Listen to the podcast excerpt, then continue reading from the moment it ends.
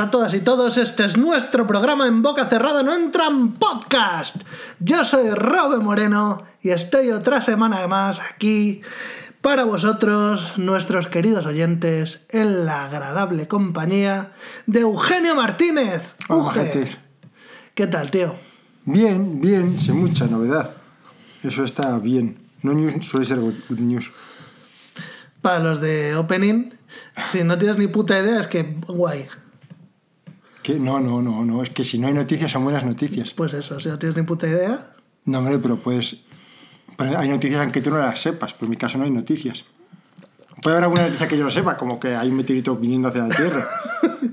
Pero bueno, a priori no news is good news porque la carga de la prueba está en el que tiene que demostrar algo. O sea, si yo digo hay un meteorito, tengo que mostrar que hay meteorito. No vale que lo diga y que diga demuéstrame que no. Eso sirve para las religiones, para los superhéroes. Cuando mi hermano decía, demuéstrame que no existe Dios, yo decía, Spiderman está detrás de ti. para la Tierra hueca con dinosaurios y Hitler viviendo en la cara oculta de la Tierra, Qué guay eso. Y además que se caen para afuera, que es lo guay. es que eso mola mucho. Sí, es lo divertido. Que la Tierra se empuja. Es como que el- la corteza de la Tierra es la que tiene to- toda la capacidad de atraer, ¿no? Esa es la, la gracia. Si la Tierra estuviera hueca, terminarías quedándote al medio, antes o después. Pues sí. Bueno, pues... Los chinos dicen que Dios te dio una vida aburrida, que es una cosa parecida. Si te das cuenta, las vidas que son muy divertidas de leer no son divertidas de vivir. Mm, bien, bien visto. Bien visto. Pero claro, toda esta gente que nosotros podemos a lo mejor admirar o venerar, los, Jones, por ejemplo. Los, sí, los grandes mitos, ni a ellos si existiera, o cualquiera de esta gente, son gente, son famosas porque sus vidas son una puta mierda. Sí, y puede que hayan terminado bien, pero las han pasado muy jodidas.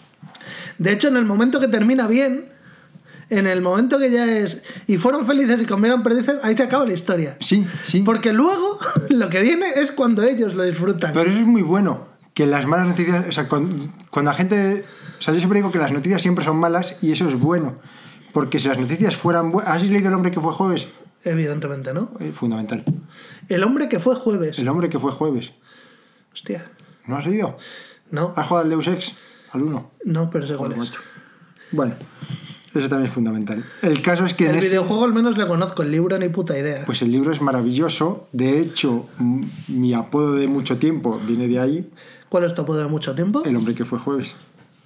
Lo he usado de apodo en mis sitios muchas veces. De hecho, mi hermana me Te tiene. lo he oído jamás. Mi hermana me tiene. Yo estaba esperando, correo- a ver, eh, ¿cuál dice? ¿El de Riv o el de.? No, eso también, pero- Pues el- mi hermana me tiene como el hombre que fue jueves en su, en su correo electrónico a estas alturas. Yo también la tengo a ella como prima Ana. Porque, porque dije, ¿cuál es, cuál es el teléfono de Ana? Y me lo pasó mi prima, que se lo acaba. Entonces me puso prima Ana y dije, pues ahora, prima Ana. Tienes a tu hermana como prima Ana. En el correo, no en, el, no los contactos del móvil. Y, y no se te mergea, porque luego cuando, cuando juntas en el móvil correos con números de teléfono y tal, el móvil te dice, este contacto lo tienes repetido, ¿no quieres mezclarlos? Pues mm, la verdad es que creo que tengo por un lado el teléfono y por otro los contactos, porque un día dije, algún día organizaré esto. Empecé a verlo y dije, son muchos. Y ahí lo dejé. Tampoco necesito mergearlos. Pero bueno, ahí lo que dice en el libro es que, dicen, es muy poético, decía uno, es poético el fallo o es poético el acierto. Y Las decía uno, es, eso es lo que comentaba uno, decía, hombre, el acierto no es poético, porque ¿qué, qué acierto tiene, qué poesía hay en que el tren llegue a su hora? Dice, que un tren llegue a su hora es mucho más complejo, mucho más épico que una flecha en el blanco. Hay muchas más cosas moviéndose a la vez. Entonces, la poesía también es, o sea, lo, lo- Bueno, y entonces empiezan a comentar también, y dicen, imagínate que, hubieran la- que la noticia fuera que un tren llega a su hora. O, que un tren llega sin descarrilar. Pues eso sería muy malo, porque significa que la mayor parte de los trenes descarrilan. Así que es buena cosa que las noticias sean malas. Porque la noticia es lo excepcional. Y lo excepcional suele ser malo, porque normalmente las cosas son buenas. Suele es la palabra, es la palabra clave. Porque evidentemente estás hablando de contextos en lo que todo es bueno. Y esto de. Me gusta, me gusta la, la lectura, de que dices que normalmente todo suele ser bueno. Todo suele ser bueno porque vivimos ahora mismo en una especie de paraíso. Sí. O sea, vivimos en un mundo en el que Ah, supuesto, los problemas ya no existen, pero esto no se puede aplicar, esta lógica no se puede aplicar, por ejemplo, a países de mierda. O, Sí, ah, sí, sí, sí. O sea, esto ya hablo de Occidente, Palestina. O bueno, o no se puede aplicar tampoco a, a situaciones que son de mierda, incluso aquí, yo qué sé. Eh, que la página de Renfe vaya bien sería la noticia. Sí. Esa página. Siempre decía que hay alguien, tiene que haber alguien en España quien quiera a todo el mundo. Y, y yo decía Ibáñez, hasta que supo que si tenía negros y cosas así. Luego pensé, tiene que haber alguien a quien odie todo el mundo. Y pensé, El que hizo la página de Renfe. sí, al que odia a todo el mundo, no, tampoco, porque le querrá a su madre, su puta madre en, con- en concreto. Ojalá sea huérfano. Ojalá. Y así nadie le quiera. Sí, eh, primo hermano, también te digo, de los que hacen las páginas del gobierno. Sí. Las de las de la declaración de la renta han mejorado, ¿eh? Pero hostia. Las de los ministerios ni Las de los siquiera están, ni siquiera están con HTTPS todavía. Y que, que muchas de ellas solo funcionan en Explorer. Ah, sí. Y si pones las tres W, Ay, la madre que me parió. es que me.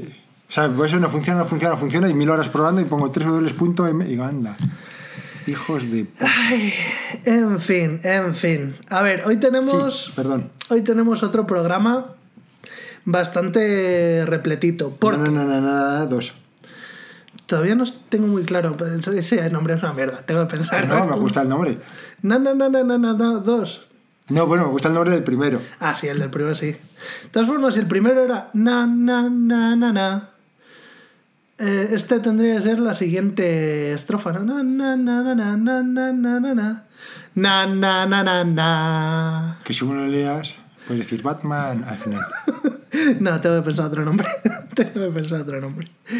Que. Vale, que me, me- eso, me dejé la mitad de las cosas que tenía apuntadas de- del viaje, que luego, luego vamos con eso, será el tema central. Me dejé más cosas. Me dejé más Sí, cosas. sí. Pero antes de esas cosas, vamos a ir por orden. Para no liarnos, vamos a empezar por los comentarios, ¿vale? ¿Comentarios? Pues eh, hay en iBox un comentario de. mm, ¿De quién era? Ay, hay uno mío. No, uno tuyo no, hijo de puta, hay 50 millones. Mira, se me había olvidado esto. De Juanma, de Juanma. Hay, hay uno de, de Juanma que es, eh, es compi de la comunidad del arte muere. Un saludo a Juanma que dice. Oye, que estoy grabando un podcast. Pues muy bien, no sé a qué se refiere. ¿Cómo que no sabes a qué se Si le has contestado tú precisamente contestando a lo que él Ah, decía. sí, ah, ah, ah, sí, sí, porque me llamaron, me llamó uno de WeThink. Por cierto, tengo un amigo que denunció a WeThink y les ganó un juicio de la hostia. O sea, él es el abogado que ganó el juicio. Ah, vale. Y ganó el juicio, pero de la hostia, porque además, o sea, no solo ganó nulidad del contrato, sino que encima ganó muchísimo más y que le estaban estafando y cosas así. ¿Qué es WeThink? ¿Qué son estos contratos? ¿Nos puedes poner un poco...? Eh, no. Es como una especie de tarjeta que, que te reúne deudas y cosas así. Es que a mí WeThink solo me suena de que hay, hay algún Hay una teatro, WeThink, sí. algo así que se llama WeThink. Pues estas son como tarjetas que te reúnen todas las tarjetas, algo por el estilo, y a priori suena muy bien. Y podría estar muy bien, pero la avaricia le rompe el saco y, ahí- y empiezan a. O sea, parece que te cobran comisiones abusivas por aquí, por allá. Vale, eh, típica empresa mm, estafa de comisiones random. Ok. Pero De muy esas- grande. Hay un montón de esas. Sí, Vale, eh, pues sí, y esos eran los que te llamaban el otro día. sí. Vale, vale, vale, vale. Pues es que eso, el comentario de Juanma, vale, precisamente que tú estás hablando de esta señora y te dice ella, bueno, la conversación podrá ser grabada y le dices tú, bueno, que sepa usted que yo también la estoy grabando, que estoy grabando un podcast. Y la señora, muy bien, me, me parece perfecto. Le tenía que haber dicho que el nombre del podcast para que se oyera. Estamos hablando de este programa, puede usted oírse luego en, en boca cerrada, no entra en podcast. Bien pensado. Sí, para la, próxima. La próxima vez que nos llamen y cojamos el, el teléfono grabando, tenemos que hacer publicidad del podcast. Aunque solo sea una persona, porque eso luego no se publica. Da igual, pero esa persona tiene que oírse a sí misma salir en mitad del programa. Ya te digo. En fin. Y yo le digo, es una pena que me vaya a llamar el miércoles, porque la oferta, me dijo ella misma, solo dura durante esta llamada. Que le dije, envíame un email, y me dijo, es que la oferta solo dura durante esta llamada. Así que el miércoles le diré, mire, recuerda que la oferta solo duraba, así que hasta luego. Y además, que sepa que es amigo de Israel Álvarez Calzada, que es- digo el nombre porque sale en el norte de Castilla, Bien, bien. que es el que os ganó el juicio este.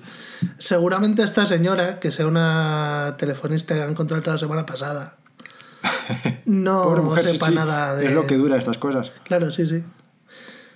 Pobres señoras. Yo he trabajado en cosas esas un montón de veces. Se me daba bien, y fíjate, lo bueno es que lo pasaba fatal, salía muy triste. Es que pff, de los, de los trabajos estos temporales, el de llamar a discreción para estafar viejas es de los más ¿Tú jodidos. has trabajado alguna vez? En eso de llamar no. Fíjate.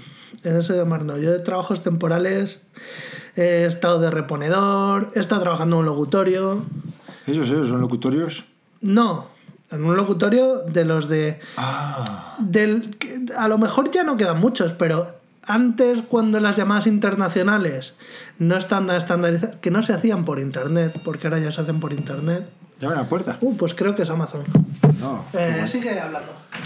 Sí, donde los- se refiere a donde los moritos llamaban al Sáhara y cosas así. O a sus países, vamos. No solamente esos. Pero he trabajado ahí, muchas veces me iba del y me decían, ¿cómo que lo dejas?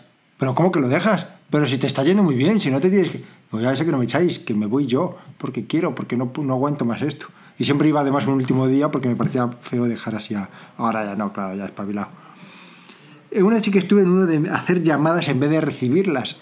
Y, y parece que es mucho más fácil, y en realidad era mucho más fácil, pero en cuanto me fui a casa tuve una tía, Sigue, sigue, claro. una... Sí, sí, sí, va a seguir. Eh, o sea, yo re- recuerdo que paré un momento porque me hacía mucho pis. Entonces paré, fui a hacer pis, volví y me llamaron y me dijeron, ¿por qué has parado? digo, es que me hacía pis, ¿por qué tal?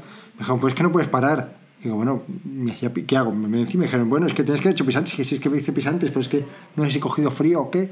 Bueno, creo es que la tía me echó una bronca de la hostia y luego me estaba vigilando y me llamaba cada dos por tres cada vez que cometía un mini error y ya me empezó a poner nervioso y lo y duró una semana y lo dejé. Vamos, esto fue además nada más terminar la pandemia. Y además recuerdo, todavía me, me, me para gente por la calle porque lo hacía súper bien y, les- y me inventaban las cosas. Y cuando estaba en la oficina lo hacía de puta madre. Me decían, qué bien lo haces, qué bien lo haces. Y a veces me paraban y me decían, coño, si yo trabajé contigo, ya digo, ¿qué cojones será esta tía? Eso me pasa muchas veces. Pero me, y me dicen que trabajé contigo en tal sitio, que eras un hacha, ah, pues lo dejé a la semana.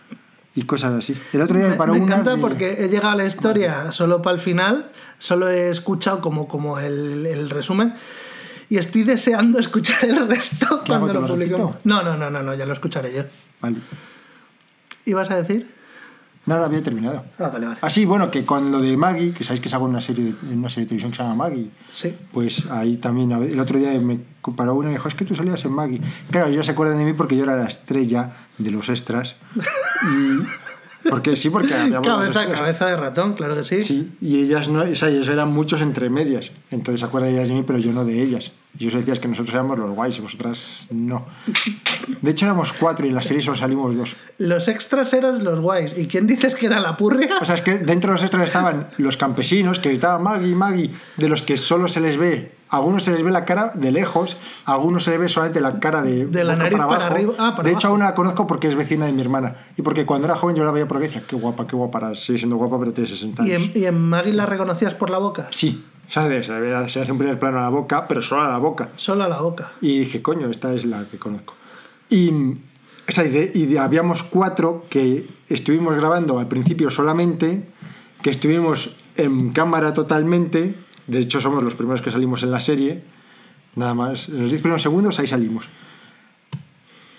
Y, de, o sea, y se nos ve perfectamente, estuvimos los cuatro, ya no grabamos más, cobramos mucho más que el resto, los demás, bueno, mucho más, los demás 30, nosotros 50 por el día. Y por eso fuimos los guays de los extras. Éramos cuatro y solo se nos ve a dos en la serie. Eres la élite. Oye, estaba pensando. Ah, sí. Si tuvieras que reconocer a una persona solo por una parte muy pequeña, en plan, una boca, ¿qué parte elegirías para reconocer a la gente? Yo creo que los ojos. Y además eso lo hemos visto mucho con el, lo hemos visto mucho con la pandemia, que reconocíamos a la gente, a la gente que conocíamos de antes con máscara la reconocíamos, pero la gente que conocíamos en la pandemia después no la reconocíamos sin máscara. Sí, efectivamente. Esto no sé si lo hemos hablado, pero yo me llevé sobre todo un, chasco enorme porque durante la pandemia fue cuando hicimos toda la, la obra de la cocina. Y la obra de la cocina, pues eh, la hacíamos con una, una empresa de reformas de aquí del barrio. Y entonces íbamos mucho a la oficina y hablábamos con la chica y nos llevaba el, el proyecto. Y a mí la chica, por los ojos, me recordaba a saco a, a otra, a otra chica que conocía.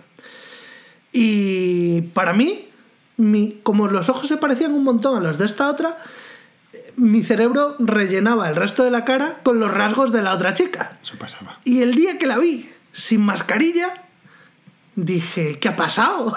Porque que era más fea de lo que esperabas. sí, mucho más. Es que eso pasa porque tenemos, la gestal dice que tendemos a rellenar lo que falta y siempre tenemos a buscar la belleza. Ya. Entonces la gente es más fea. Vamos, anda que no hubo gente, compañeros de trabajo y cosas que empecé a ver después y.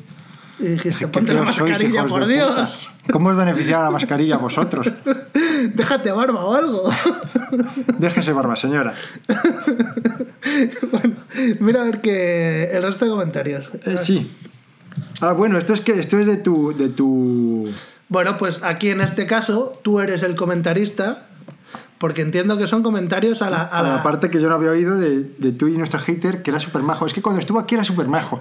Pero luego, yo no sé si es que bebió mucho o qué, pero estuvo en el cero hablándome y yo decía que no te entiendo nada. Y él me decía que sí, que sí, y me seguía hablando y decía que no te entiendo nada. Y yo lo único que decía era que no te entiendo, que me encantaría oírte más, pero que no te entiendo, que demos a desayunar si quieres, porque me cae súper bien, pero no te entiendo. Es una pena que nos oiga, porque me cae muy bien ese chico.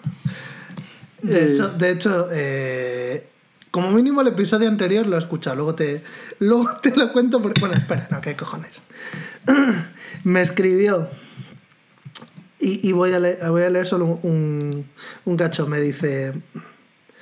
eh, joder. Sí, dice. Robert, lo he escuchado. Me ha sorprendido gratamente.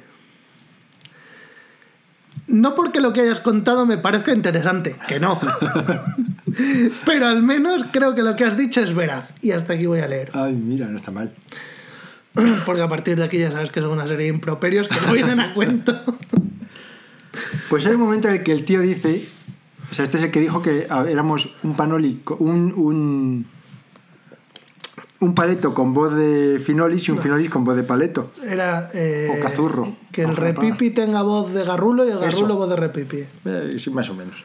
Y luego dice, pero no recuerdo quién es quién. Decía. Digo, qué hijo de puta. Y esto es lo que cuento aquí. Encima no recuerda quién es quién. Me gusta la fruta. es que es lo bonito, porque cuando, cuando estás siendo un puto troll, intentas ofender, pero en plan, pues voy a tirar por aquí a ver si suena la flauta. Pero en realidad son cantos al sol. Ha sonado, hijo de puta. Encima no se acuerda de quién. ¿Cómo no te vas a acordar? ¿Qué pasa? ¿Que hemos cambiado la voz? ¿Que la tenemos ya muy igual? Bueno. Ay, dale, dale, sí. Él, como vive en Estados Unidos, me gusta la fruta. Viene a que ha habido una política que ha insultado a otro político. Y luego le han dicho, ¿qué has dicho? Y ha dicho, me gusta la fruta. Y, pero a ver, había dicho, que hijo de puta. Que de hecho luego lo ha admitido. Bueno. Eh, pero, estoy. eso, pero eso tiene sentido en inglés. En inglés no, pero como él es de Estados Unidos a lo mejor no está... De hecho tenemos dos oyentes de Estados Unidos por lo menos. Ah, que eso lo han dicho aquí en España. Lo han dicho en España. Vale. Entonces como a lo mejor no están atentos a que viene lo de me gusta la fruta, Ok, ok. pues ya viene. Yo, por ejemplo, no tenía puta idea. Ah, pues no sabes. Estoy en desacuerdo con que izquierda y derecha no tengan sentido. Yo recuerdo cuando era pequeño, mi hermano me decía... Yo decía que... que- que- ¿Cómo era? Yo decía que solo podía existir las cosas materiales. Que si no, no teníamos ninguna razón para pensar que existiese. Lo que, un poco lo que de la carga de la prueba que hemos dicho antes. Sí. Y él me decía, no, hombre, porque saltar, ¿cuánto pesa? ¿Cuánto? No, de hecho me decía el amor, porque él era más repipi. O sea, ¿cuánto pesa el amor? ¿Cuánto pesa el amor? Dímelo, dímelo. ¿A qué? Yo le intentaba contestar y decía, dímelo, ¿cuánto pesa? ¿Cuánto pesa? No, no, no, no, no, dime cuánto pesa. Dime, ¿ves? ¿Ves? ¿Ves? Eso me decía mi hermano. Pedro, un saludo a ti y a tus razonamientos inútiles desde que éramos pequeños. Y yo lo que quería decirle era, ¿y saltar? ¿Cuánto pesa saltar? ¿Cuánto pesa saltar? ¿Eh? Saltar no tiene un peso porque es una acción, existe la acción de saltar, es una acción material, igual que amar es una acción material, química y eléctrica. O sea, tu hermano Pero decía que todo lo que no es material no existía. No, yo decía que lo que no es material no existe. Y lo sigo diciendo. Y entonces, ¿cómo le argumentabas tú con lo de saltar? Si saltar sí que existe y no pesa. Claro, claro, por eso decía que su argumento de que el amor no, no tenía un peso era un argumento inútil, era un argumento no válido, porque hay muchas cosas que no tienen un peso porque no tienen... una- O sea, saltar es algo material. Pero estás argumentando en contra de tu, de tu postura. No, no, porque saltar es algo material. Yo digo que lo material ¿Saltar existe. es algo material? Claro, se mue- mueves una materia a otro sitio. Entonces es algo material, es una acción, una acción sobre la materia. No sé, cuando digo que... Bueno, pues entonces amar también, porque Ah, por son, supuesto. son reacciones químicas en el cerebro. Por supuesto, entonces igual. Pero, Pero no puede- entonces todos son reacciones químicas en el cerebro. Sí, claro, lo que estamos lo que estábamos discutiendo era sobre Dios. El decir, tiempo, el tiempo existe. El tiempo existe y es algo material también. De hecho, el tiempo es, más, el tiempo es tan material como la masa. Uf, eso. Eso, eso lo podríamos discutir algún día, pero yo, yo creo que el tiempo es un. Es un invento y no un descubrimiento. El tiempo y el espacio es la misma cosa, igual que la masa y la energía son la misma cosa. Son distintas, igual que el agua y el hielo. Sí, en física. Sí. Y me, y me refiero, o sea, esto es un debate de toda la puta vida. ¿Las matemáticas existen? O sea, ¿son un invento o son un descubrimiento? Yo creo que es un descubrimiento. Claro, yo creo que son un invento. O sea, no. en, el, en el universo existen cosas que se pueden contar, pero es que el concepto de contar también es un invento. Joder. O sea, al fondo son trucos, entre comillas, que nosotros utilizamos para con nuestra mente limitada y sesgadísima entender la realidad de sobresimplificándola. Que- claro, pero eso no significa que no exista. Existe y nosotros lo, lo pillamos más o menos. Si yo no he dicho que no exista, ni que exista Ya, ni ya, que no exista, ya. he dicho que es un invento, no un descubrimiento. Pero el número 2 existe, las matemáticas existen, el concepto de sumar existe. Otra cosa es que nosotros lo vayamos entendiendo y... Que yo no digo que exista, que Ah, no pues yo digo que sí, entonces no es, un no es un invento, es un descubrimiento. Que es lo que digo yo. Entonces las cosas que no has descubierto que has inventado no existen, ¿o cómo? Las cosas que no has descubierto, que has inventado, existen sí porque las has inventado, las Pues has creado. entonces, ¿qué argumento es? Si existen, pues entonces es que es un descubrimiento. Si algo existe... Claro, claro, si existe y no lo hemos inventado, o sea, quiero decir, existía antes de nosotros. Existía antes de nosotros, claro, esa es la cosa. Existía antes de nosotros lo que nosotros interpretamos gracias a las matemáticas. O sea, el universo existe independientemente de que nosotros lo entendamos o no. Otra cosa es cómo lo entendemos nosotros. La comunicación existía antes de los, de los seres multicelulares. Eh, ¿El concepto de comunicación? Sí, sí, sí, ah, pero no, no.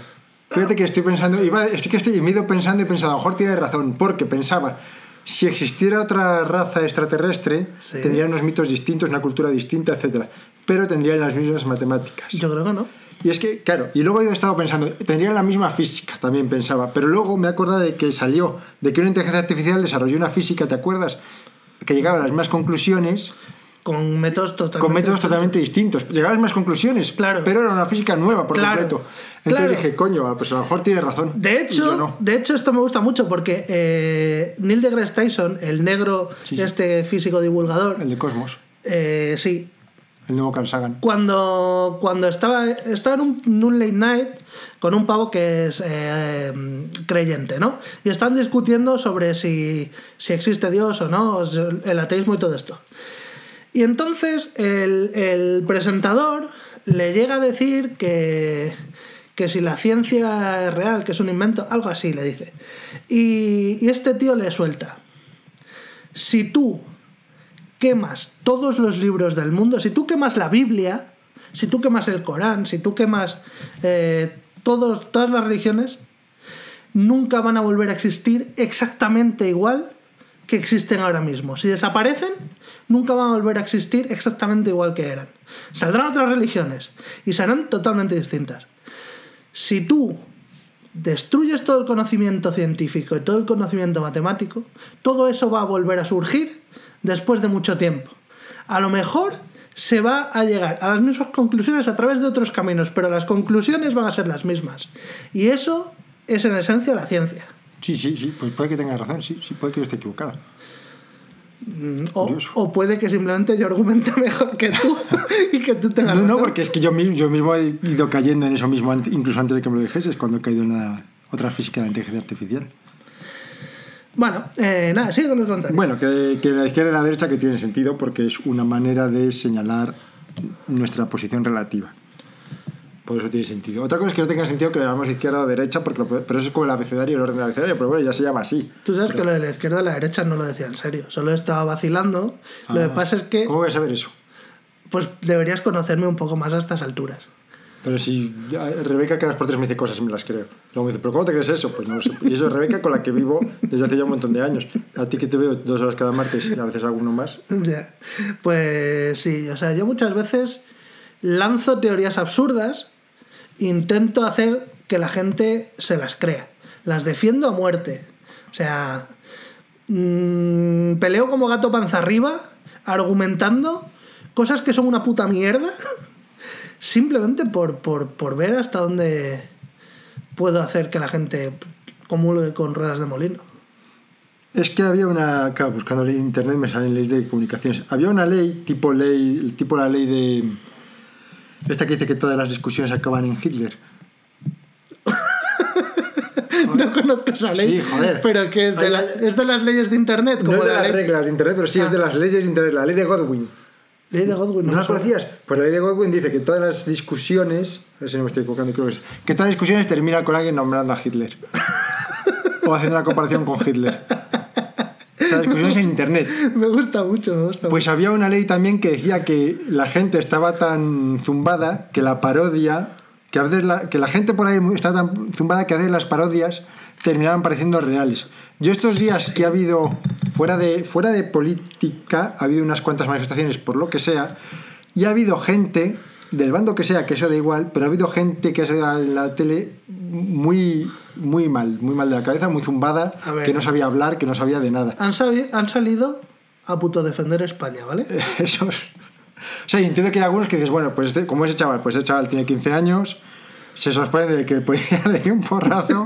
Digo, pero mira, hago yo, pensaba yo, hago yo esto mismo y tengo que buscar cita con el dentista.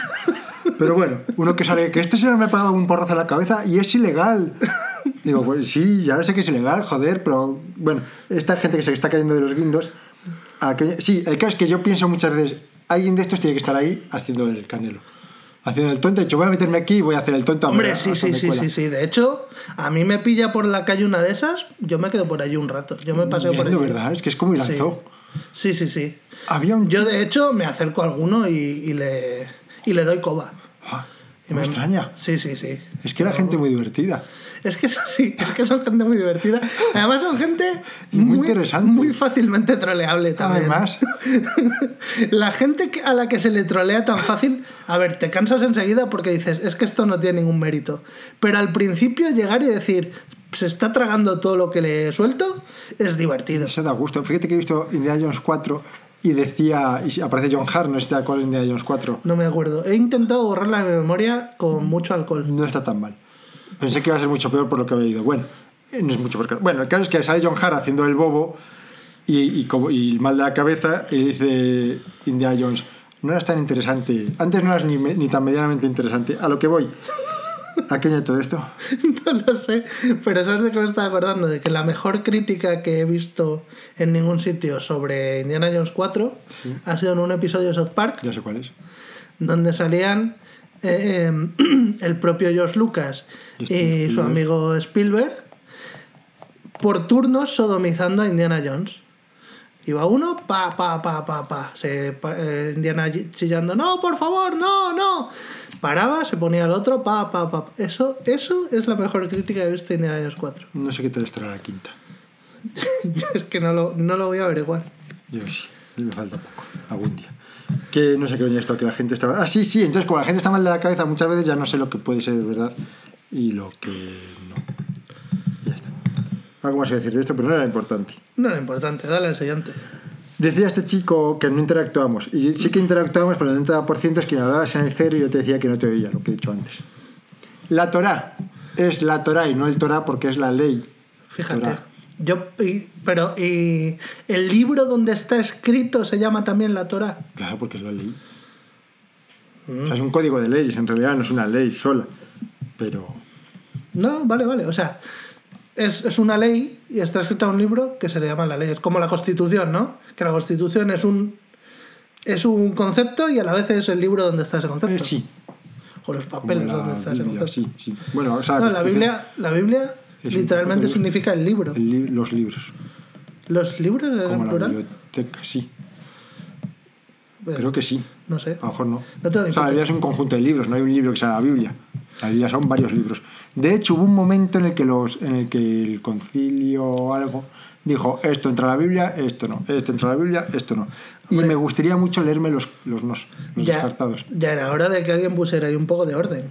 Pues, pues en orden Pero- muy regulinchis. Porque si no, eso era con coño la Bernarda. De hecho, podían haber dejado los macabeos fuera. A lo mejor podía haber entrado ahí la sirenita. Ojalá, no te creas que se iba muy para allá. Y ahí discutís también sobre qué es lo que pueden hacer, qué es lo que pueden hacer los, los sábados. Pues los sábados pueden usar el semáforo porque los judíos pueden trabajar en sábados siempre y cuando sea para preservar la salud o la vida. Y cruzar cuando pasan coches es regulinchis para la salud. A ver, esto ya. eh, o sea, lo sé. Y cosas como los ascensores pueden usar el ascensor siempre que no sean ellos los que eh, aprieten el botón.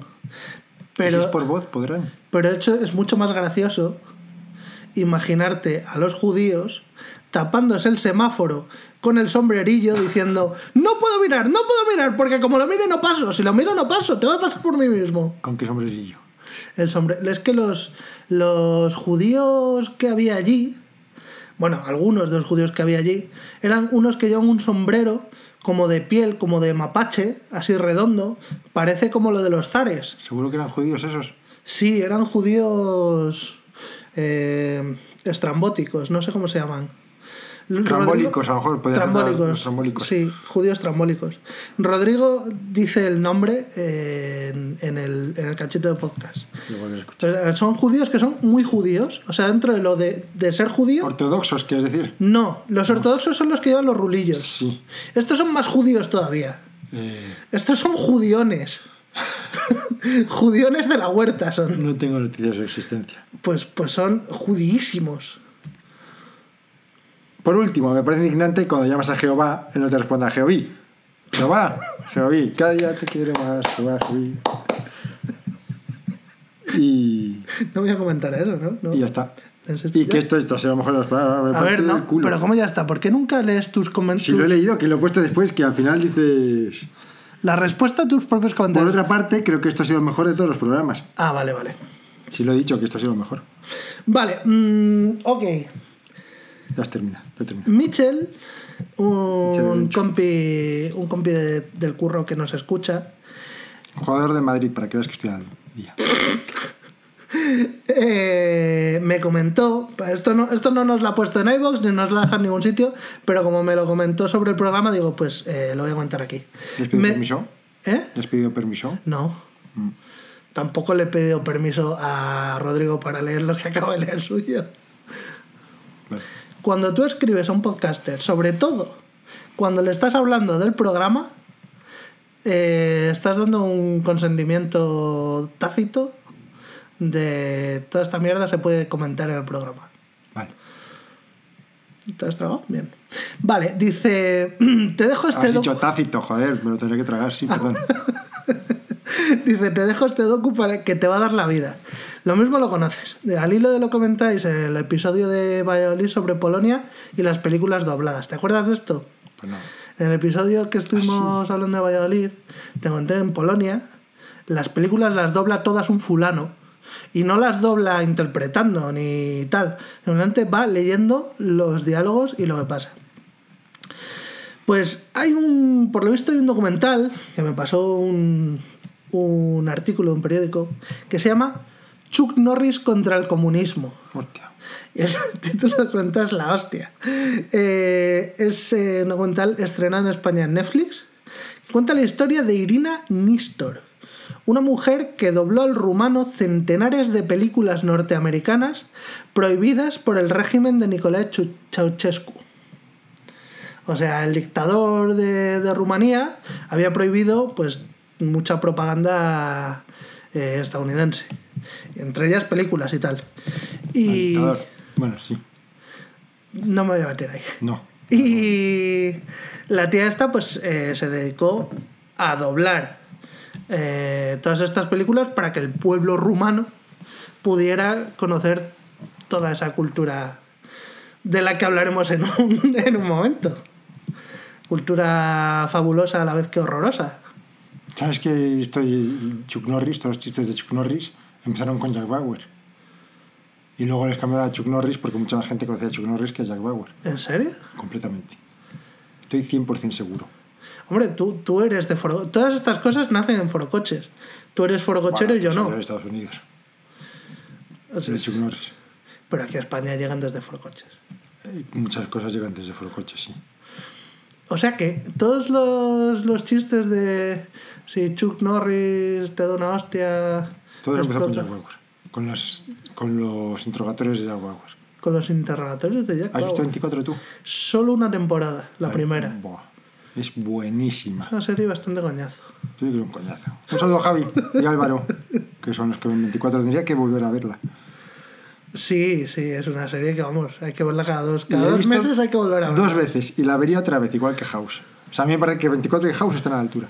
Que más me parece que compares House con lo que me gusta con esa puta mierda.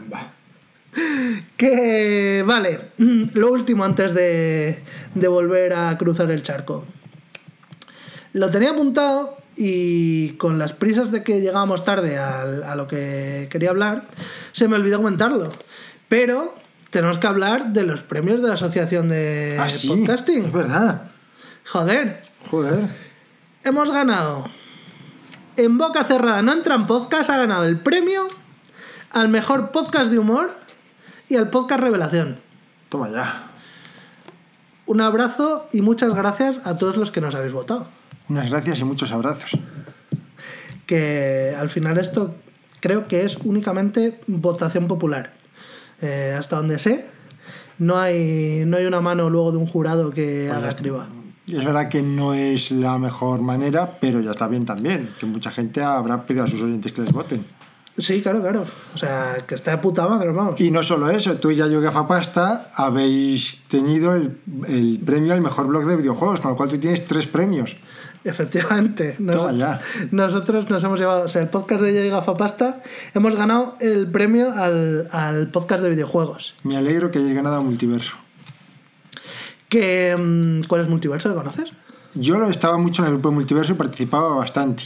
Y era un grupo de cómics y videojuegos y cositas así. Pero empezaron a hablar de política y empezaron a hablar de una manera muy llena de odio. No es porque sean distintos a mí, que gente distinta a mí pues hablo de vez en cuando. Es que estaban muy llenos de odio. Y hubo un momento en el que dije, oye, esto a lo mejor no debería estar aquí, bla, bla, y un momento en el que dije, "Ah, me voy de aquí. Y es que hablar de política normalmente suele, suele implicar hablar bastante lleno de odio. Joder, no tiene por qué. No tiene por qué. Tú y yo hablamos de política y nunca va llena de O sea, odio. yo muchas veces voy lleno de odio, claro, sobre todo cuando hablo con Zabala. Un saludo, Zabala. Pero en general, cuando la gente habla de política, se calienta a saco. Sí, sí, pero además que decíamos, oye, lo mejor no viene aquí y lo que hacían era insistir. Dije, ya, me voy de aquí. No viene aquí, mis cojones vienen aquí, tú eres el que no viene aquí. A lo mejor te decían. Eh, algo así. Y, y sin mucha argumentación tampoco. Pues, a ver, el, el premio no es solo una mención, además eh, tenemos una pequeña estatuilla Sí. que ya he hablado con el, con el organizador Ah, y ha dicho que nos la, que nos la manda. Qué bien. Nos podemos hacer una foto después. Eso es. Eh, como tendremos dos estatuillas, pues nos hacemos una foto cada uno con una. Qué guay. Tú te quedas con una, yo me quedo con Ah, la qué otra. suerte. Y, y la otra, la de Gafapasta, da la casualidad de que, bueno, de hecho no es casualidad.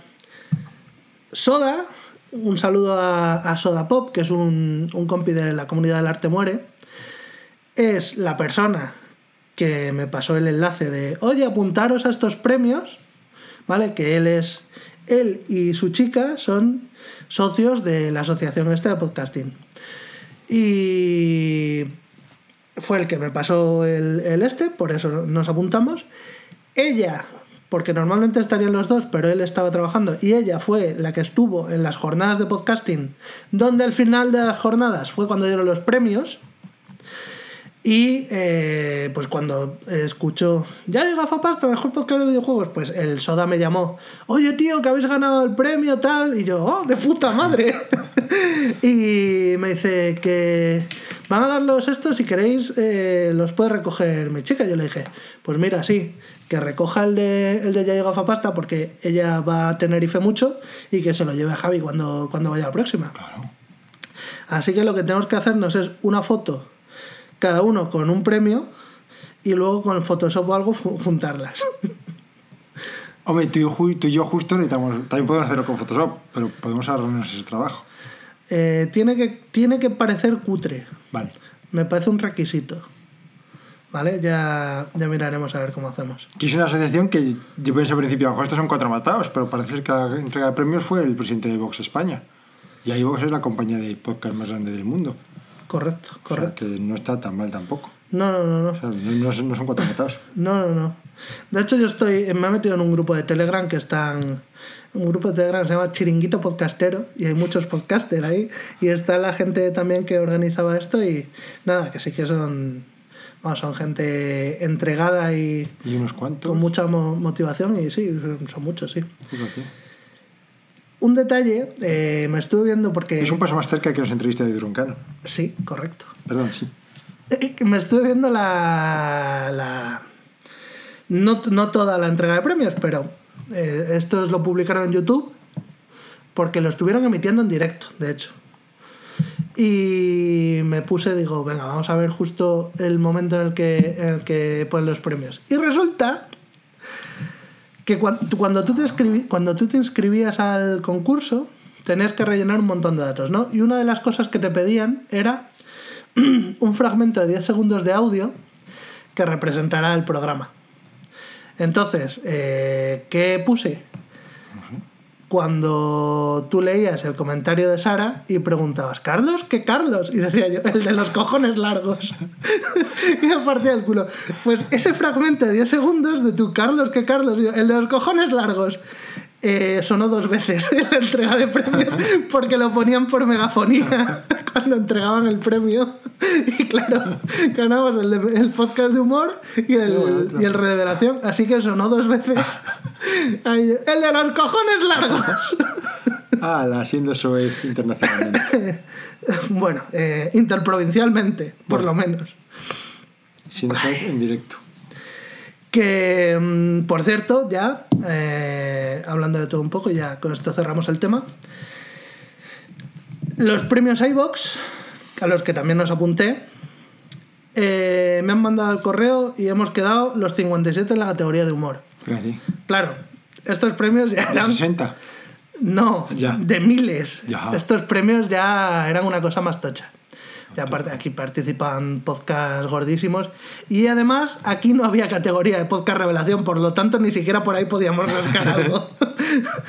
Pero eh, es verdad que ¿Quién sabe el primer podcast de humor? no lo sé, porque a mí me ha llegado el correo solo con nuestra, nuestra presentación. Y además nos mandaban unos, unos banners para que los pusiéramos en, en redes sociales. Pues normalmente los podcasts tienen que si Twitter, que si Instagram, Facebook, no sé qué. Entonces pues te mandan este, este banner para Twitter, este banner para Facebook, este banner... Molaría ponerles equivocados. Probablemente la propia red social no te deje. Sí, lo que es que te corta la imagen. Claro. O, o no, o sea, si te dice, tiene que medir no sé cuánto, y no mide eso, Depende, ah, bueno. O sea, depende si lo pones de foto de perfil o si lo pones como imagen de, en un post. Si lo pones como imagen en un post, puedes poner casi lo que quieras. Ya, sí. eh. Bueno, mm, total, que hasta aquí lo de los premios. Y si te parece, Sí, sí, que queda poco tiempo. Bueno, no, tampoco. bueno, hombre, nos queda, nos queda más de los que nos quedó el, el episodio de la semana pasada cuando nos metimos al tema.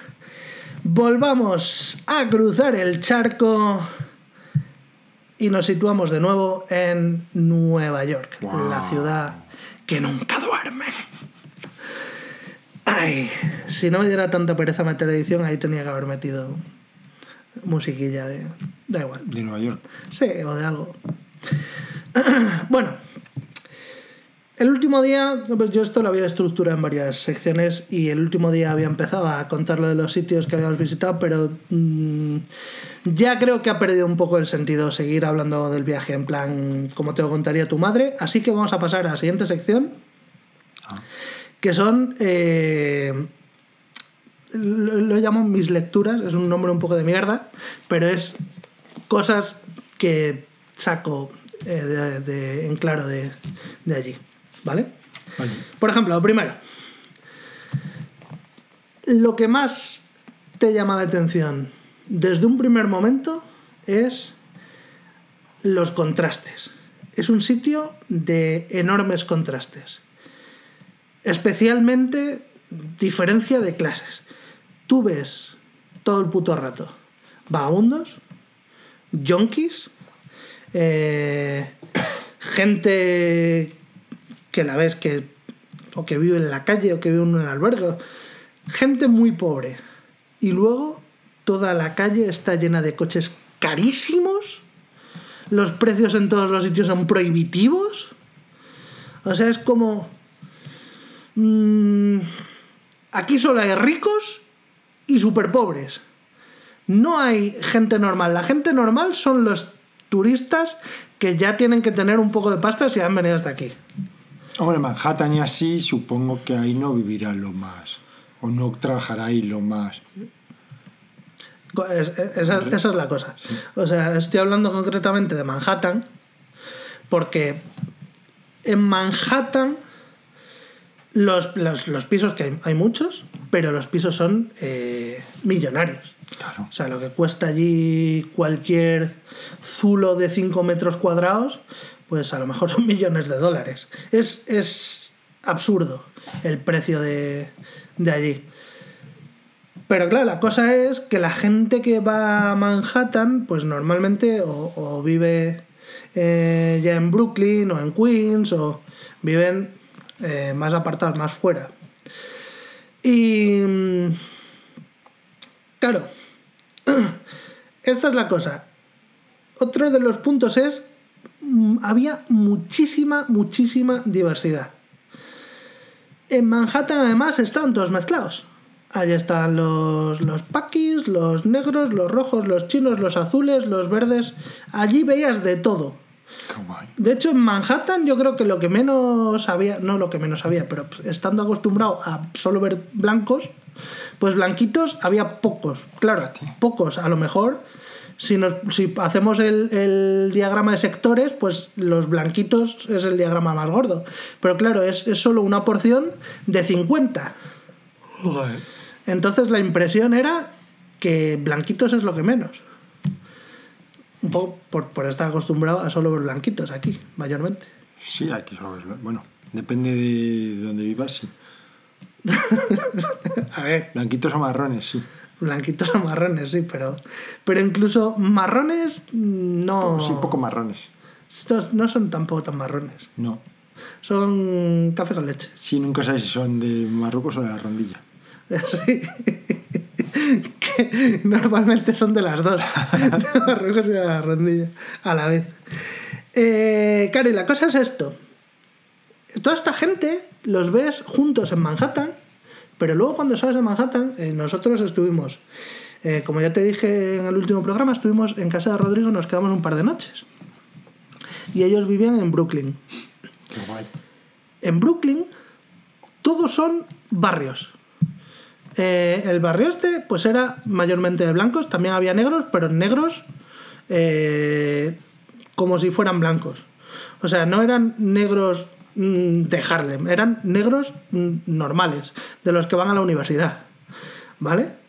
Y claro, es que allí hay muchísimos y- y o sea, pero no eran. No estaban racializados, en plan, pues son unos macarras o son unos tal, no, pues eran. Con de baloncesto. Claro, sí, sí, no, no iban caracterizados de negro, no iban vestidos de negro, iban normales. Hay una Pues, escena maravillosa en Padre Familia sobre esto. A ver si me acuerdo y luego la pongo.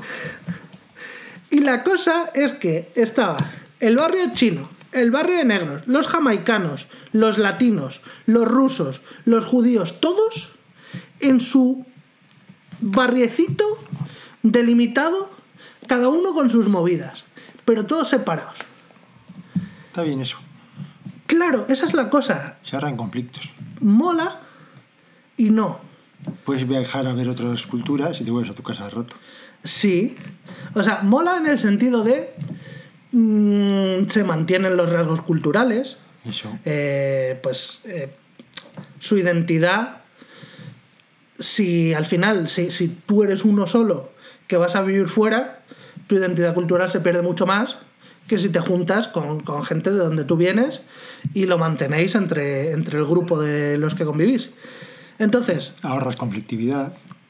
eh, ahorras conflictividad en el sentido de que pues están estos con estos, estos con estos, mm, es hay menos conflictos entre, entre etnias y entre razas, pero por otra parte también se crea mucho más racismo y mucho más resentimiento, porque al final si yo nunca convivo con rusos, pues cuando vea un grupo de rusos haciendo el ruso, mi sentimiento va a ser de rechazo. Va a ser de, de temor, de decir, hostia, que los rusos están putos locos. Sí, porque si tienes de vecinos eh, no vas a tener rechazo a ninguno.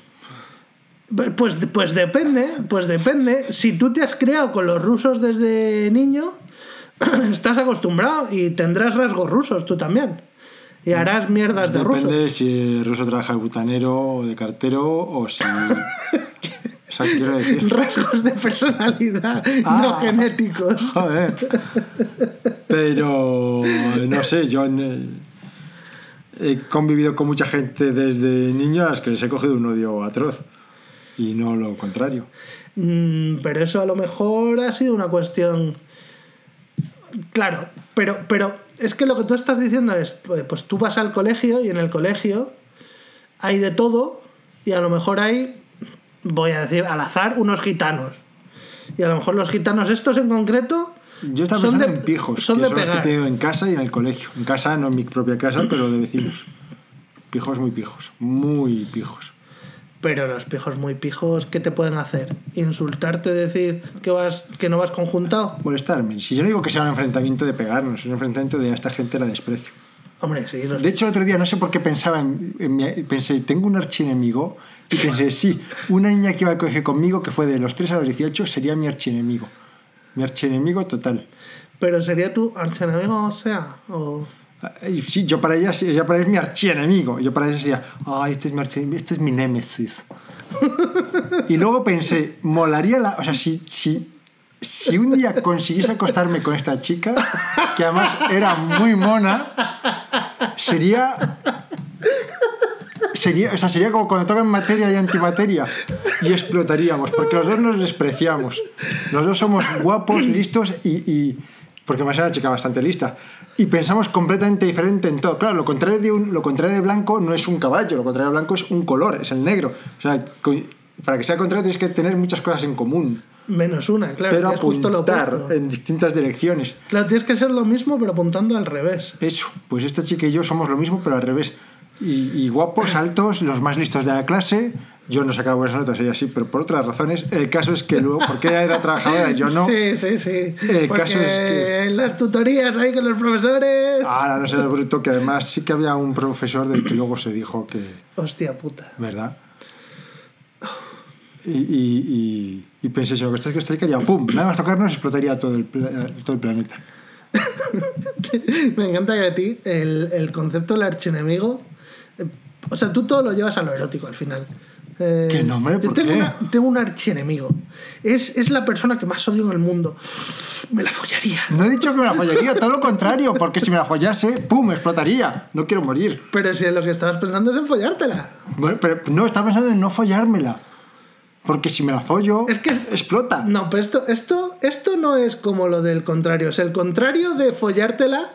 No es estar pensando en no follártela. El contrario de, de pensar en follártela es estar pensando en cualquier otra cosa. En matarla. Sería lo contrario de follártela, porque follar es un acto de amor. Si tú tienes el, el- el hecho de follártela o no en la cabeza, es porque. Porque está ahí, vamos. O sea, está ahí. Hombre, cuando era pequeño estaba ahí porque estaba muy buena. Desde que yo tenía 3 años estaba buena para un niño de 3 años. Además, la- 18 estaba buena para un niño de 18 años. Además, la cantidad de veces que has dicho está muy buena, es muy guapa, es. Sí, claro, porque es mi archienemigo, entonces es igual que yo. Pero al revés. Bueno, no sé. Sigue, perdona, que no quiero interrumpirte. Sí, no, no, sí, me ha gustado mucho la interrupción, pero. eh, vale, sí. Estuvimos en, en el barrio. Bueno, estuvimos en varios, varios barrios chinos. porque otra cosa no? Pero allá donde ¿Ah, sí? haya civilización habrá un barrio chino. ¿No hay un barrio chino en Nueva York que es el barrio chino? En Manhattan hay un barrio chino que es el barrio chino, Y luego hay barritos. que además eh, es como un virus, se está comiendo eh, la ciudad, Sí, claro. Porque es, es- cada vez es más grande. Little Italy estaba al lado y ya ha sido prácticamente completamente absorbido. Solo queda una calle Little Italy. Fíjate. Ya, o sea, hay un Welcome to Little Italy. Hay una calle con, con luces de estas de, y restaurantes a, a lo italiano y tal. Te vas a la calle al lado, eh, chino. A la otra, chino. Ha sido completamente absorbido. Se, enfe- se- se atreven con Little Italy porque pueden decir Little Italy, pero no se atreven con Little Rusia. Porque Little Rusia. ¿Qué, qué astutos son. ¡Ay! ¡Qué gracioso es tu racismo! ¡Qué racismo! nada, nada, perdón, perdón. ¿Qué digo? Que Que los tíos no pronuncian bien las R, que yo he estudiado chino. Ya, sí, sí, los japoneses tampoco. Ah, ¿Qué, mm, ¿Qué te iba a decir? Sí. sí. Barrio chino. Aparte del barrio chino de Manhattan, en el barrio chino. Bueno, ¿qué cojones? Es que, eh, sí, en los dos. En el barrio chino de Manhattan y en el barrio chino de Brooklyn, que estuvimos en ambos, en ambos estuvimos en supermercados chinos que eran acojonantes. O sea, era en plan, eh, de repente he viajado a Hong Kong. Eh, ya no estoy en Nueva York. Esto ha atravesado una puerta dimensional. No reconoces casi nada de lo que ves en los pasillos. Todo es productos deshidratados. mm, todo tiene las descripciones en chino. Todo, todo está en chino. Hay tres o cuatro cositas con el nombre en inglés y que son productos de marcas reconocibles. Tres o cuatro cositas, lo mínimo. Hasta los huevos eran raros. Ala, ¿Y no compraste algo para probar? No porque pastel de semana, claro. No, pero de hecho sí, en, en el, en el segundo restaurante, el segundo restaurante, en el segundo supermercado, en el de Brooklyn, allí fuimos a comprar para... mm, Creo que era porque Rodrigo tenía que comprar para hacer algo luego él. El caso es que compré un postre allí. Compré un postre que parecía... Se parecía mucho al postre que creo que te conté la semana pasada, que comimos en el Dim que estaba delicioso. Y na- nada que ver. Esto era una puta mierda industrial, pero en las fotos pues es muy bonito. Lo que me flipa es que allí, pues donde aquí tienes una pescadería, en un centro comercial o en un centro comercial, en un supermercado, tú tienes una pescadería, ¿no? Pues Sí. su puestito ahí con los peces eh, en hielo, para que no se puedan... Allí la pescadería es medio supermercado. La mitad del supermercado, que es enorme, es pescadería. Tienen eh, no solo la parte de un montón de peces muertos en- conservados en hielo, sino que tienen eh, estanterías de peceras gigantes con los peces vivos. Tiene un montón de peces vivos. ¿Así bonitos también como los acuarios de Felipe o...? No, son todos horrorosos. Todos tienen pinta de, de haber salido del pisuerga. Ay, Tienen cangrejos vivos, ranas vivas. con lo que Un, molan. un montón de moluscos que, que no, no conozco. ¿Sabes el pez este que parece como una polla? Que no es un pez, que es un molusco. Percebe.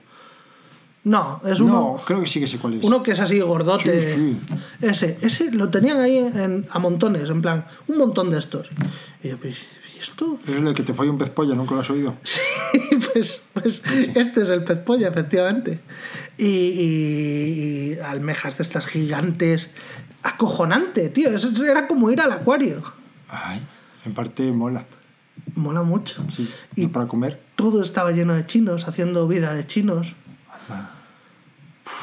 Qué bonito, me encantó. En vez de resúmenes, hacen sinopsis. Y, y los cajeros de allí estaban haciendo un trabajo de chinos. bueno, ya, hasta aquí el racismo por hoy. Eh, siguiente, venga. Parece, tío, me da la sensación de que. ¿Tú sabes, tú sabes esto de. La sensación de. Según de dónde venga lo que estás viendo de Estados Unidos, es en plan. Allí están las mentes más brillantes del mundo. Y la otra cara es. Allí son todos gilipollas. Sí, Pues es que son las dos cosas a la vez. Sí, claro. Claro, y donde lo he notado yo es dónde está el talento. El talento está en exprimir a la gente. O sea, todas las mentes brillantes de allí, todo, todos los genios han sido contratados para pensar formas de sacarle dinero a la gente. Y esto lo voy a desarrollar. Sí.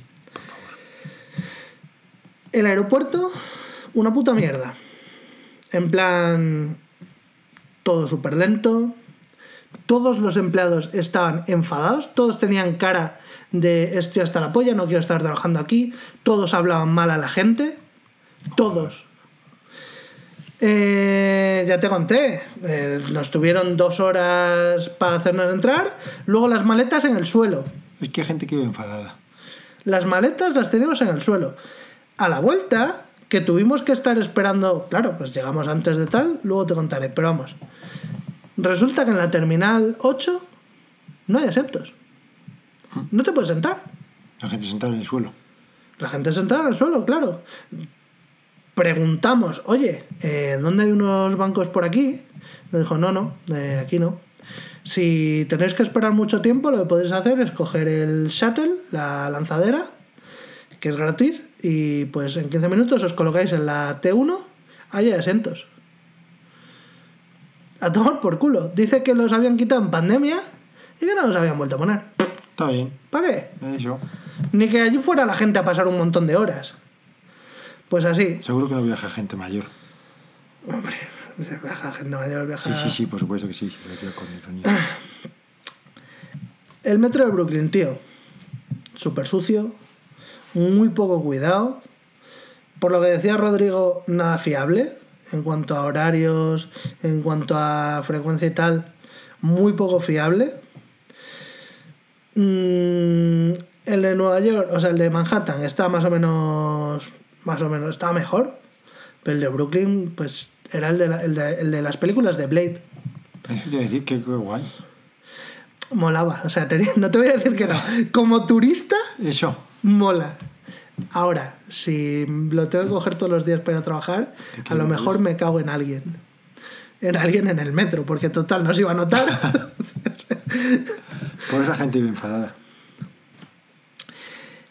vale. eh, sí. em, otra cosa que. Esto me lo comentó Rodro, tío. Dice.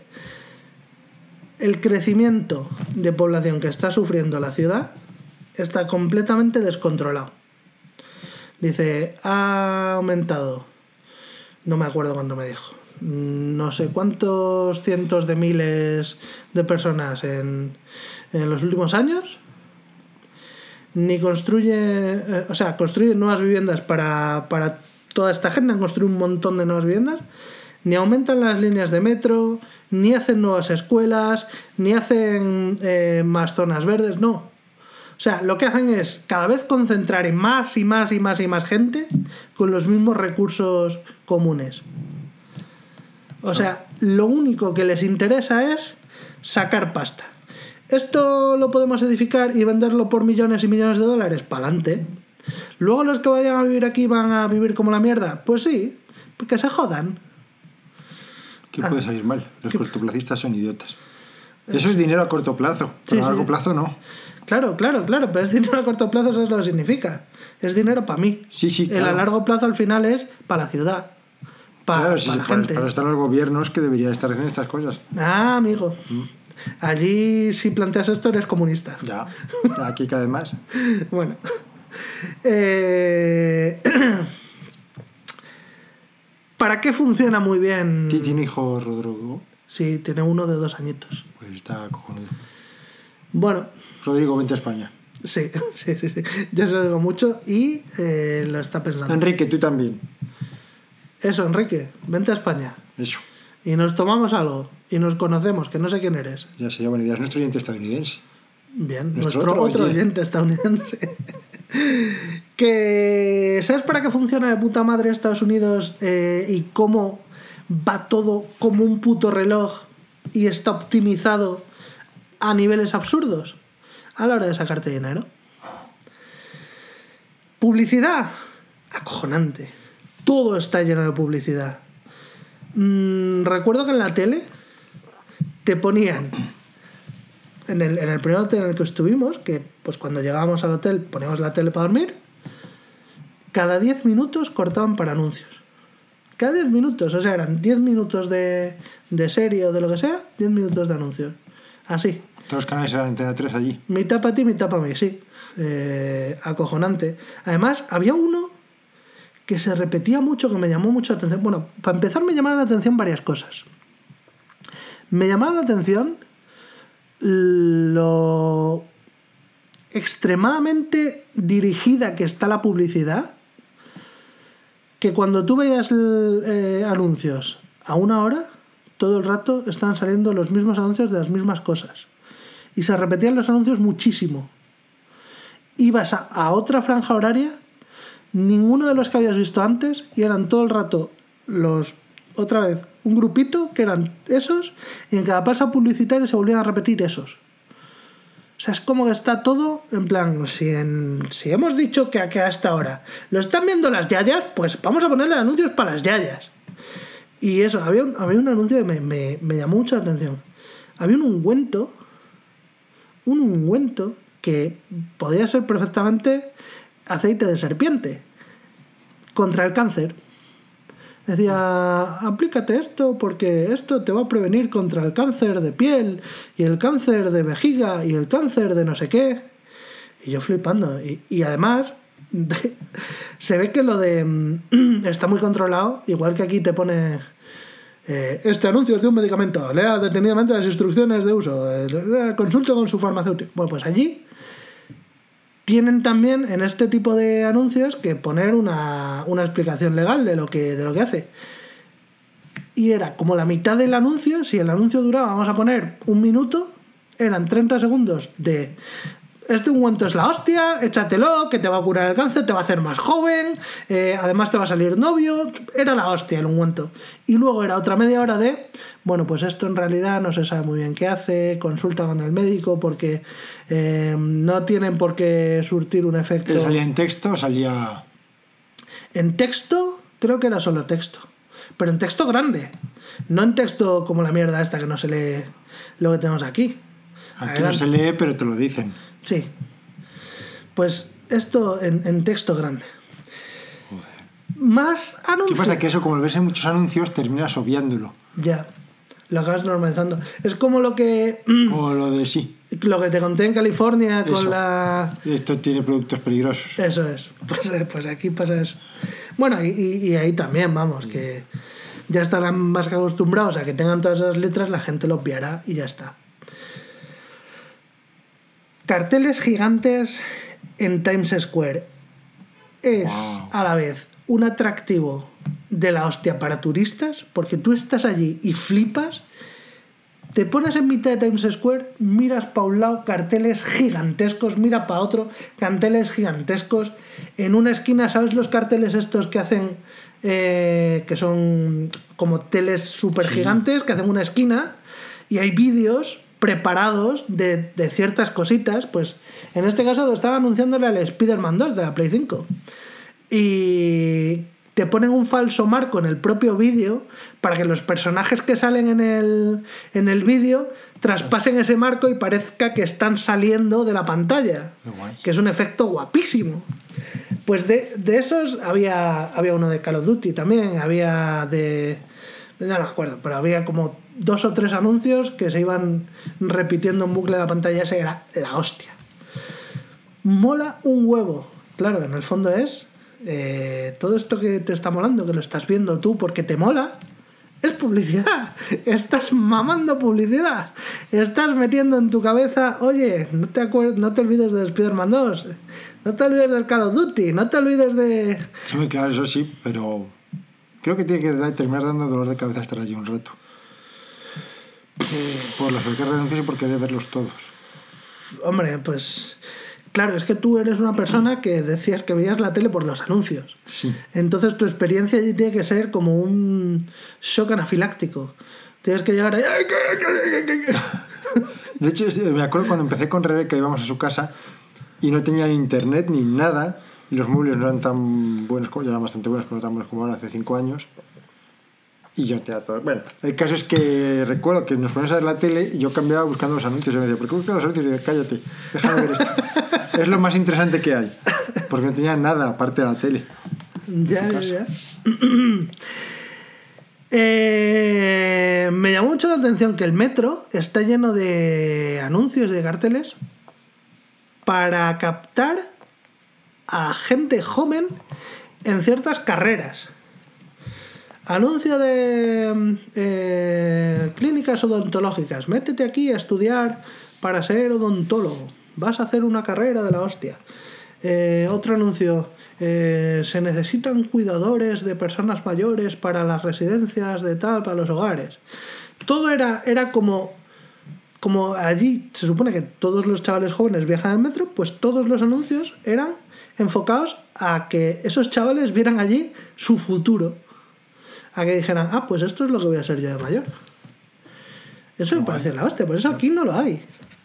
O sea, lo de que Aquí está mucho menos especializado, sí, menos dirigido. menos dirigido. Lo que es un error. Bueno, en- no es un error, es una falta de optimización, que es a lo que voy. Sí. O sea, allí está todo tan pensado al milímetro, tan optimizado, tan hecho para manipular a la gente y para exprimirla. Es un error porque cada vez que pongo Amazon Prime me sale un documental de fútbol y digo, no tiene mis No me interesa el fútbol, claro. Claro, quiero ver algo que me guste a mí. Entonces veo el anuncio tan contento y luego ya veo la película. Es que para ti, como marketingiano, como fan de todas estas cosas, ver lo medido que está y lo, lo bien hecho que está todo el marketing allí, tiene que ser más bonito que ver cualquier iglesia o mierdas o viajes. Hombre, bueno, me gustan las iglesias. Pero bueno, sí, me gustaría verlo también. Pero es que esto es, esto es, es acojonante y además esto probablemente sea único en el mundo. No, sé, no sé si habrá otra ciudad en el mundo En el donde universo. el marketing esté tan, tan, tan optimizado y tan... Ya te digo, a Tokio o Explotado. algo así. Pero claro, ahí no te enteras.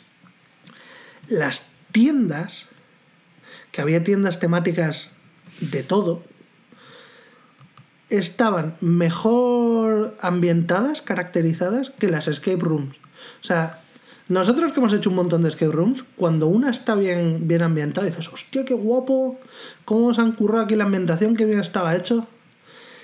Estuvimos en una tienda de Harry Potter, una tienda de merchandising de Harry Potter. Se meaba en la boca de cualquier escape room de Harry Potter que hayamos hecho, que hemos hecho ya como tres Fíjate. les meaba en la boca a todas. Para empezar, en este tipo de tiendas está todo lleno de cosas para que la gente, para que los turistas se hagan fotos o miren. Por ejemplo, en la tienda de Harry Potter estaba el Hagrid, que es el gigante, y había unas botas gigantes para que tú metieras tus pececitos y te colocaras para hacerte la foto con Hagrid. ¿Y te cobran por ello? No, no, no, no, Ah, no. mira, Todo está eso bien. en, en una puta tienda de merchandising Fíjate. había una cabina de teléfonos que debe ser famosa de, de esto, de Harry Potter, con, con carteles de se busca y movidas. Ah, Había, había un, como un tronco de un árbol donde mirabas y estaban dentro las mandrágoras creciendo. Es que era la hostia, o sea, estaba tan cuidado, tan aquí cuidado. está- has estado en Teresa Gil, en la tienda de cómics que hay en Teresa Gil.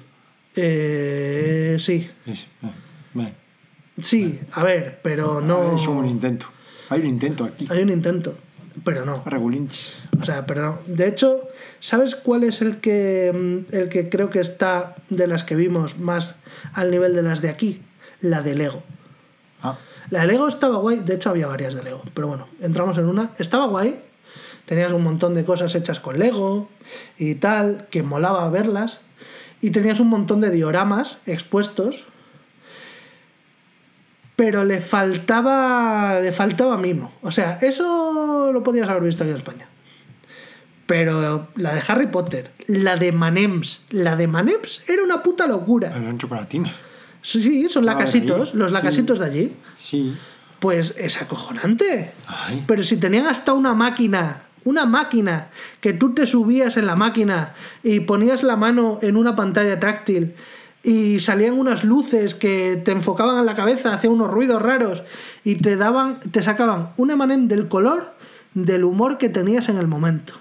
Y te decían, you are feeling blue. acojonante, tú, en serio. El merchan- la tienda de Manems es para verla. Dos pisos, no, tres, tres pisos. Tres pisos la puta tienda de Manems. Había, vamos, estuve en la de Nintendo, que pues eh, un Bowser a tamaño real, un Link a tamaño real, eh, un montón de cosas. Había un montón de consolas ahí puestas para que la gente jugara, para entrar a jugar.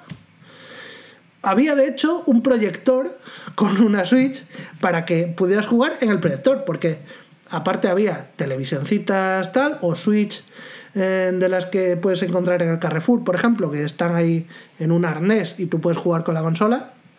Pero, pero lo de que tengas un proyector y puedas jugar ahí en el proyector es, es que es la hostia, lo cuidado que está todo, tío. Estuvimos en una de Disney también, todo el rato con la musiquita de Disney de fondo. Veías los vestidos, vestidos para niñas de todas las princesas, tío. Acojonante. Yo recuerdo que te- tengo un amigo que fue a Nueva York y que decía, es que yo quería ver cosas y mis amigos creo que querían entrar en las tiendas. Y ahora que me dices esto lo entiendo de otra manera. Claro que ellos entran en la de Nike, dicen lo de Nike, lo de Adidas, lo de Apple. Y ahora que dices esto entiendo que pueda ser mejor de lo que yo pensaba. Hombre, es que todo está preparado con. Todo es un mini museo. Todas las tiendas estas son mini museos. Fíjate. Y está todo cuidadísimo. O sea, todas las paredes están decoradas con la temática de lo que sea. Todo, todo está pensado para que la gente flipe al entrar. Y para impulsarte a decir, voy a comprar un recuerdo de aquí. Me ha flipado tanto esto que necesito comprar un recuerdo de aquí. Para tenerlo en casa y cada vez que vea esto, acordarme de cuando estuve. Es que está todo pensado, vamos. Está hiladísimo. ¿Caíste? No, Ah, muy bien, muy bien. no, porque yo no soy de figuritas. Lo mejor del marketing es no caer en él. Conmigo no funciona porque las cosas que yo me voy a comprar no necesito marketing, porque me las voy a comprar igual. Y las cosas que no, mm, ya me las puedes meter por los ojos, que me da igual. Por último, eh, bueno, te están todo el rato avasallando. En las zonas de turisteo, todo el puto rato, hay gente oye, compra esto, oye, vea esto, oye, tal, todo el rato, todo el rato, todo el rato estás diciendo no, gracias, no, gracias, o mirando para otro lado, tal, todo el rato te están ofreciendo cosas, te están intentando vender cosas. Y lo que me parece que pone el lazo a toda esta cultura de exprimir a saco a la gente es lo de las propinas. Ay, qué horror. Yo no había caído en qué coño eran las propinas, en por qué esta cultura de las propinas, hasta que estaba allí y lo he vivido. ¿Y sabes lo que pasa cuando estás allí y lo vives cuando no estás acostumbrado? Que la cagas. Que te crees que todo es más barato de lo que es. Ah, claro. Te crees que todo es más Bueno, barato que antes es. en la hostelería, ¿o no? En, en la hostelería. No vas a Nintendo, te compras una Switch por 100 euros y las propinas, señor. No. Pero es en, en todo lo que sea de comer o de beber, en los taxis, por ejemplo, en... Hasta eso no se me había ocurrido. Sí, sí, sí, sí. O sea, hay, hay- no, es, no es solo hostelería, hay, hay algunos sitios más de tal, pero vamos, que el, el concepto es ese. Y hasta que no estás allí dices, es que mis cálculos, cuando había calculado lo que me iba a gastar, se han ido a la puta porque todo es un 20% más caro de lo que yo había pensado. Pero es que va más, es que va más. Si te paras a pensarlo, yo me di cuenta cuando, cuando estuvimos en una hamburguesería, tío, y estábamos nosotros y otro grupo de gente en la hamburguesería comiendo. Y pensé, hostia, si esta gente vive de las propinas, cuando esté el día que les va mal o la semana que les va mal, esta gente gana mucho menos dinero. Los trabajadores. Claro. Y entonces es cuando caí, digo, esto es como... Tú sabes las empresas estas eh, guapas que dicen, aparte del salario te, tienes beneficios. Como por ejemplo, eh, acciones. Te dan valores de acciones de la empresa. ¿Por qué? Pues porque si a ti te están dando parte de tu salario en acciones que valen más cuando la empresa va bien, tienes más motivos para hacer que esa empresa vaya bien. De la misma forma que a los trabajadores de Renault le dan un descuento si compran un coche Renault. ¿Por qué? Pues porque les interesa que esos coches vayan bien, porque son los que van a comprar porque van a salir más baratos.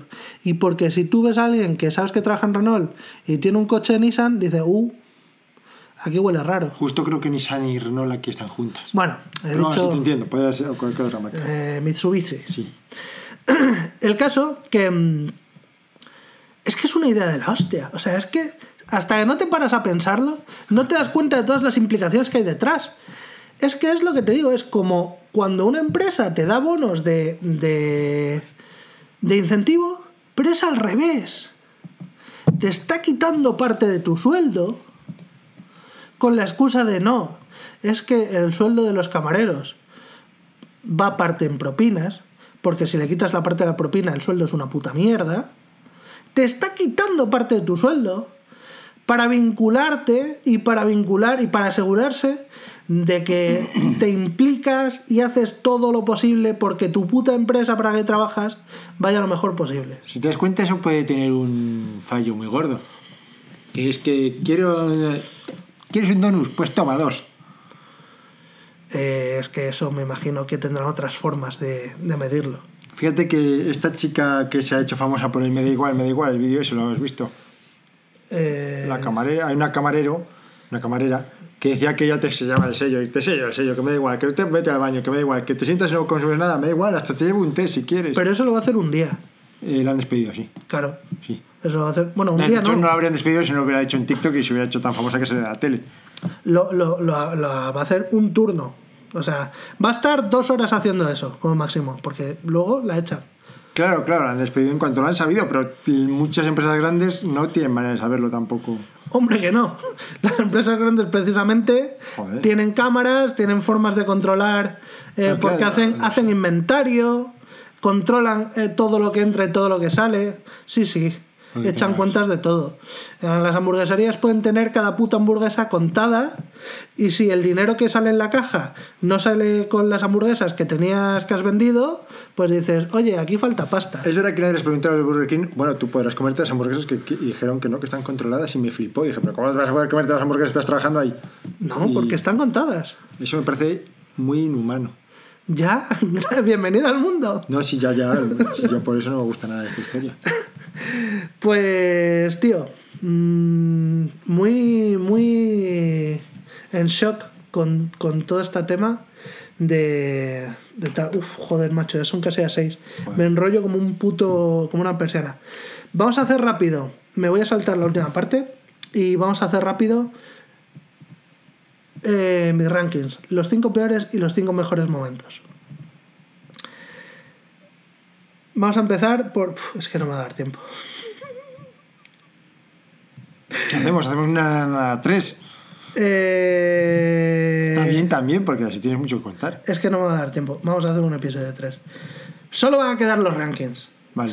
Que esto va a ser más o menos rápido. Pero es que tenemos cinco minutos y no me va a dar tiempo. Así que voy a rescatar el tema que me había saltado. World Trade Center. Estuvimos en el World Trade Center. Oh, hay Claro. nuevo. Eh, sí. eh, es, Porque al pasado viajasteis.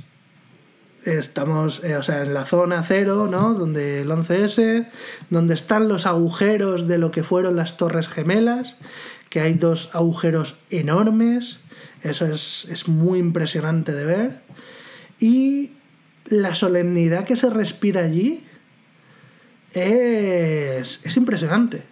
O sea, la gente, la gente está muy tocada con eso, la gente eso se lo toma muy, muy, muy en serio. Ya. Y, y claro, es. A mí, desde fuera, me cuesta empatizar con la solemnidad y con lo, y con lo en serio que se toman. Porque para mí es en plan. mm, no hacéis ni puto caso cuando lo del COVID. mm, cada vez tenéis más armas. eh, la gente está todo el rato muriendo por la violencia doméstica en las calles. Pero esto, en concreto, os tocó a saco. Hombre, no es lo mismo una cosa que se ve que te atacan desde fuera con ganas de matarte y que mueren 3.000 de una vez, porque las armas están muy bien, pero muere uno- mueren 5.000 al día a lo mejor, pero muere uno aquí, otro allá, bueno, Eso es. fueron 3.000 a la vez. Y sobre todo por, por una... por Y es lo más espectacular que vamos a ver en nuestras vidas, espero. Ojalá, sí, sí. Que en el fondo, si se llaman terroristas es por algo. Sí, claro, Porque su propósito es causar terror. sí, lo han conseguido. Sí, sí, lo han conseguido. Y lo han conseguido de... Vamos. De hecho, estaría bien que hiciera alguna de estas ahora que de alta definición, tipo en Burj Khalifa o algo por el estilo. De hecho, yo creo que en realidad los terroristas son los medios de comunicación que es los que han esparcido el terror a Eso la población. también. En, las, en la guerra de Irak íbamos con un cartel relillo que decía hoy es 11 de septiembre en Irak. Y Ya. nos detuvieron. ¿Qué? Y fue, y fue cuando nos detuvieron por la policía porque estábamos manifestándonos. ¿Os detuvieron? Sí, hombre, yo estaba en comisaría por lo menos dos veces. Bueno, pero no sabía yo esto. Ah. Y, pero, yo he sido manifestante. sí, sí, sí, pero, pero os detuvieron por el cartel. No, no, por el cartel no. Nos detuvieron ese día. Y se fue una de las veces que nos detuvieron y nos detuvieron a los dos. Ah, vale, vale, vale, vale. No voy a... De hecho, ayer pudieron a una manifestación, no sé, no digo, como ayer fue 20N, había manifestaciones de un lado y del contrario. No digo a cuál fui, porque hay hay política aquí, pero me gustó después de mucho tiempo ir a una estación que caía el lunes, entonces podía ir y ir saludando a todo el mundo. Dije, hombre, hombre, hombre, hombre, ¿cuánto tiempo, cuánto tiempo es que no puedo ir a las manifestaciones nunca? ¿Por qué tal? Porque no tengan el lunes, que es tu día... Libre. Que es tu día libre. Pues, tío, mm, allí la gente...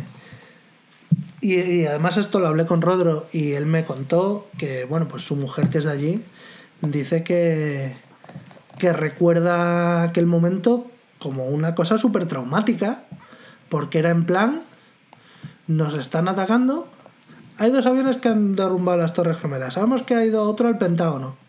¿Cuántos más vienen? Están atacando a zonas civiles. La gente era en plan, mm, ya no estoy seguro en mi casa. Porque yo creo que el... el- Bueno, Sí, o sea, era, era- es la sensación que tenía la gente.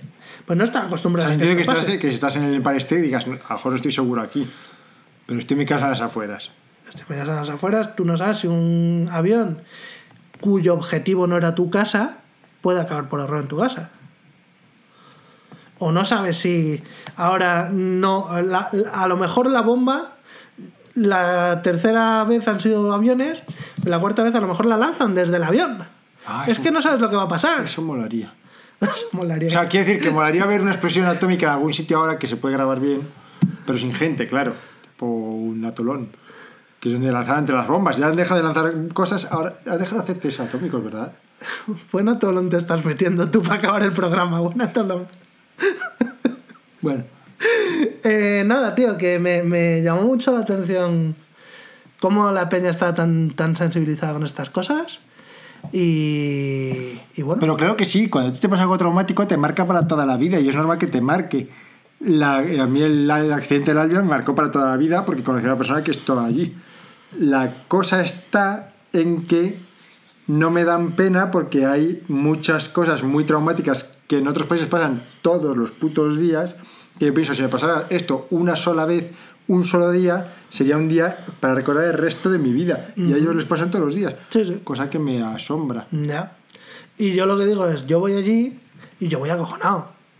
Porque yo pienso, eh, a lo mejor la mitad de la gente, que evidentemente no, pero digo, a lo mejor la mitad de la gente lleva un arma. Así además. O sea, un arma que no, no tiene por qué ser un arma blanca, un arma de fuego. Sí, sí, sí, sí. Eh, aquí a cualquiera que se le cruce el cable, y veías a muchos con el cable cruzado, porque en, en Manhattan especialmente veías mucho loco, gente gritando, que pues algunos veías que eran del fentanilo, pero otros dices, uh, pues este pues, pues será que está loco ya. Gente gritando, gente hablando solo, gente... Había mucho loco. Este tío te entra en el Walmart, se compra un AK-47 y que pase lo que tenga que pasar. Esa supongo que no, ¿no? Eh, me da igual. O sea, se pueden comprar armas muy Armas tochas asalto, sí. en, en, Yo en me- supermercados. Hoy justo pensaba, según iba a la biblioteca, pensaba, si saliese aquí, Pues, estaba oyendo la canción y decía, ¿cómo haría tener dos pistolas? Si matase a alguien, le mataría con dos pistolas y pam, pam, pam. Y, pensaba, ¿por qué?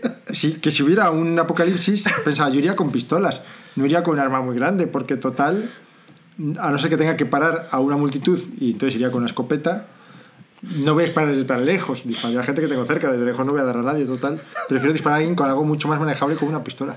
¿Por qué si usan armas tan gordas? Entiendo que si otro tiene algún blindaje, vale, pero si no lo tiene... Pues porque en las películas quedan mejor. Sí, pero las películas sí, pero en la vida real entiendo que el ejército lo haga, porque tiene que disparar a gente desde muy lejos, desde... pero en la vida real, Porque las armas gordas molan más. así.